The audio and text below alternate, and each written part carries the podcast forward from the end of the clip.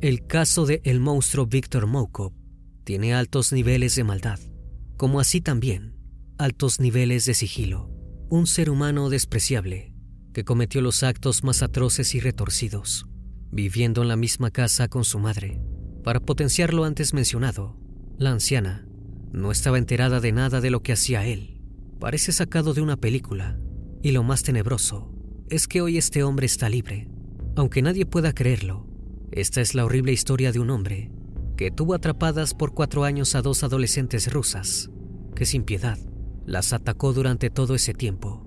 Sin embargo, ellas pudieron escapar, pero cuando pensaban que la pesadilla había terminado, se dieron cuenta de que no era así, sino que en ese momento empezaba otra nueva, el de tener a su victimario libre en las calles. Ahora nos adentramos en este caso, y para no perdernos los detalles, lo haremos de a poco, como si tuviésemos que armar un rompecabezas oscuro, hecho en los fragmentos de la noche.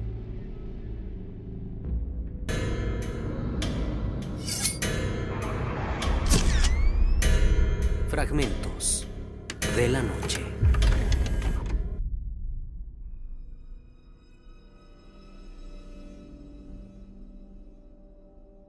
Ekaterina Marginova, conocida como Katia, y Elena Samokina, conocida como Lena, tenían 14 y 17 años respectivamente. Lena en realidad era amiga de la hermana de Katia, y como su amiga no podía, había decidido salir con la hermana más chica, Katia estaba feliz. Esta iba a ser su primera salida.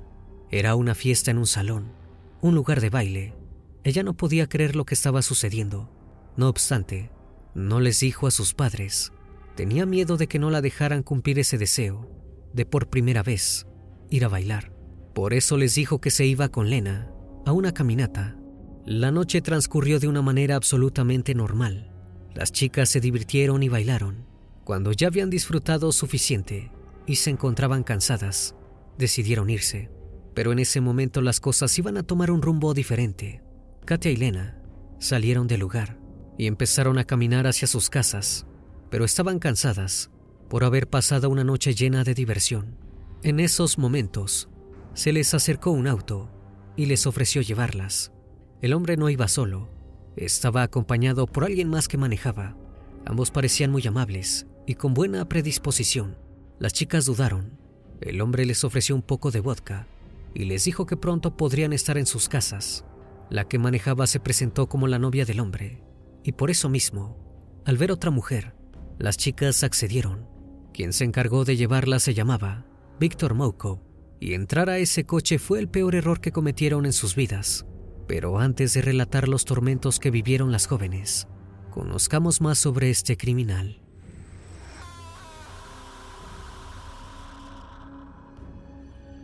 Víctor había nacido en Rusia el 22 de junio de 1950. Se sabe que cuando creció estuvo un tiempo en el ejército y después comenzó a trabajar en una fábrica de ensamblado de autos en Skopin, ciudad en donde vivía, a unos 25 kilómetros de Moscú. Según cuentan, era un muy buen trabajador. No solo hacía sus tareas a la perfección, sino que siempre estaba intentando ayudar a los demás. Siempre estaba pendiente de que todo saliera bien y que sus compañeros pudieran realizar sus tareas. Sus jefes lo veían como un ejemplo a seguir. A finales de los 70 se casó, pero las cosas no terminaron muy bien. Solo duraron tres meses y después se separaron. No se sabe por qué, pero ahora, como sabemos qué fue lo que hizo este criminal, podemos sospecharlo. Según él mismo cuenta, su vida cambió cuando vio un documental sobre un ruso que tenía esclavas en un búnker y ese lugar estaba construido en el sótano de su casa.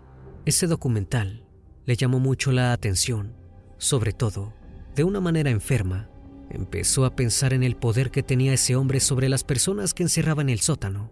Como él tenía su propio sótano, no tardó en planear lo que podría hacer para satisfacer sus deseos perversos. Más tarde, cobardemente, mintió y declaró que había hecho eso para mejorar la densidad de la población rusa su amado país, el que encontraba poco poblado, con su sótano, intentaba llenar de bebés su patria. Claramente, otra patraña más en su vida. Como vivía con su madre, tenía que pensar bien cómo hacerlo, tenía que planearlo. y ejecutarlo de la manera más discreta posible, y así lo hizo. Lamentablemente, la construcción del búnker le salió muy bien. Una vez que tuvo su sótano listo, comenzó a ejecutar su plan. Ahora solo faltaba una víctima.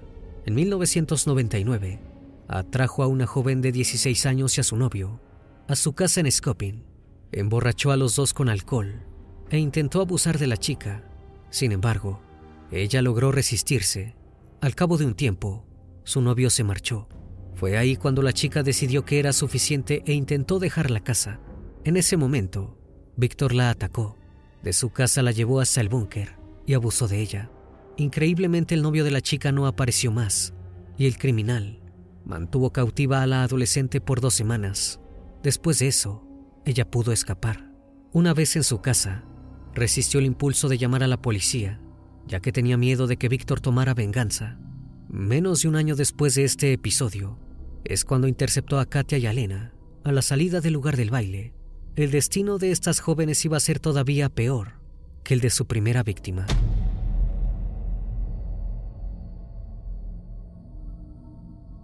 Volvamos ahora al momento en que las chicas decidieron subir al auto. Víctor les ofreció vodka y ellas aceptaron. De pronto comenzaron a dormirse, porque en el vodka había somníferos. Cuando volvieron a abrir los ojos, la pesadilla inició. Estaban atrapadas en una pequeña habitación, y aunque ellas no lo sabían, iban a permanecer cautivas por casi cuatro años. El sucio búnker de concreto que Víctor había construido con el fin de mantener a sus esclavas íntimas estaba a siete metros bajo tierra. Era imposible que las encontraran. Las dos jóvenes quedaron encerradas detrás de puertas de acero con cerrojo. El lugar era muy reducido y precario. Estaba amueblado con una cama, un sillón y otra especie de habitación separada con imágenes de adultos pegadas en las paredes. En ese lugar, Víctor abusaba de las chicas una y otra vez. Durante cuatro años, las sometió a un sufrimiento inimaginable. Si ellas se resistían las castigaba, haciéndolas pasar hambre durante días, cortándolas con un cuchillo, golpeándolas, o incluso llegó hasta rociar gas lacrimógeno en el búnker y retirarse para escucharlas sufrir desde fuera. Era común que las amenazara con cortar la electricidad y el sistema de ventilación. De esta manera, iban a terminar asfixiándose en el frío glacial cruento de Rusia. Si ellas se dejaban abusar sin quejarse, por el contrario, él las premiaba, les llevaba libros, cassette de música y pinturas con las cuales solían pintar un sol en el cemento gris de su celda. Según las propias palabras de Katia, es difícil darse cuenta de que estás bajo tierra y no sabes cuándo terminará todo. Por eso, al principio lloramos mucho y con frecuencia. Con el tiempo, no es que nos acostumbramos y nos resignamos, sino que entendimos que hay que vivir empezamos a trazar una rutina diaria, cocinar, comer, ver la tele. Yo dibujaba, Lena estudiaba inglés. Fruto de las atrocidades incesantes, Lena dio a luz a dos bebés en el búnker, consciente de que no podían vivir en las condiciones precarias de ese lugar. Víctor se los llevó y los abandonó en las escaleras de un edificio de departamentos en ambas ocasiones. Al llegar casi al cuarto año, Víctor estaba aburrido e insatisfecho Necesitaba una nueva víctima para su mazmorra del horror y pensó que podría encontrar esa nueva víctima en la estudiante de medicina que se alojaba en su casa.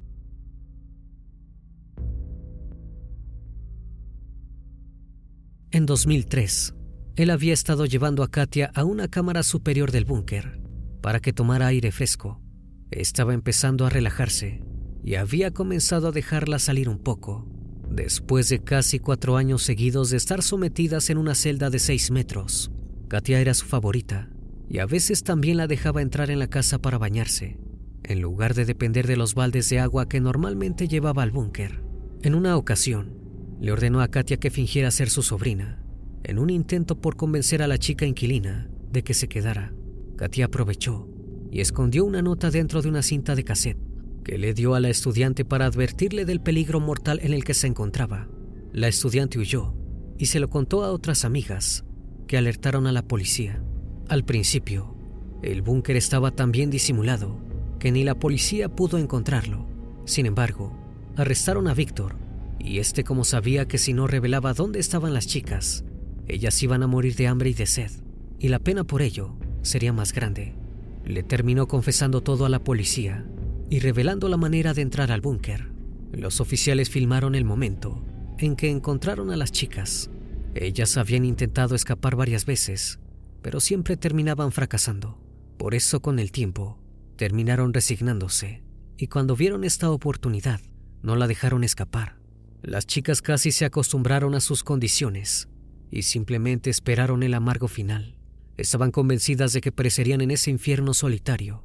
Dios sabe cómo superarán esto, dijo a la prensa el mayor, Igor Selistiuk, del Ministerio del Interior ruso, poco después de su liberación. En el juicio, se supo que Moukov también había estado viviendo con su madre en la casa, quien afirmó no tener conocimiento de la mazmorra o del hecho de que Katia estaba esclavizada. Ni siquiera sabía que había una segunda chica, Lena. Moukov fue condenado a 17 años en una colonia penal de máxima seguridad por sus crímenes.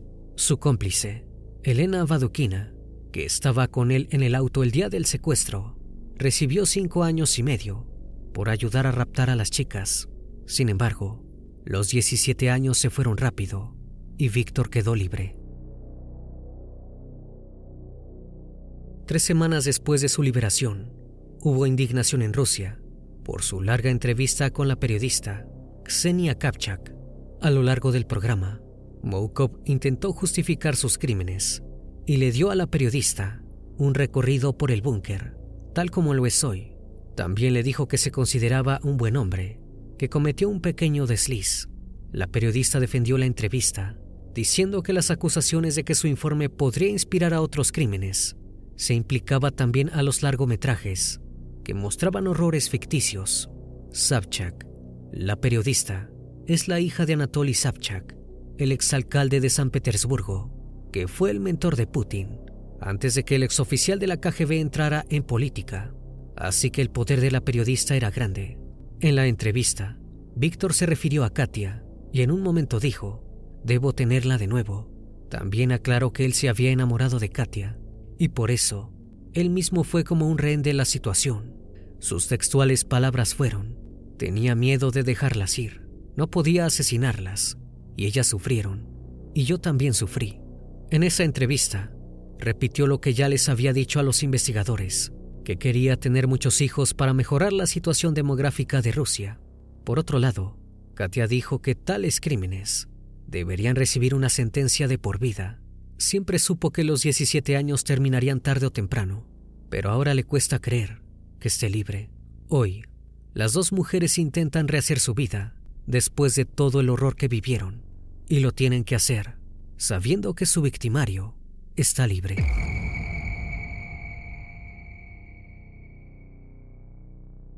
Espero que esta historia haya sido de tu agrado. Como cada noche agradezco que estén aquí, disfrutando una historia o una leyenda más de este canal, que cordialmente les abre las puertas para que se suscriban y formen parte de esta gran comunidad. Esto es Fragmentos de la Noche, donde despertamos tus peores miedos. Dulces sueños.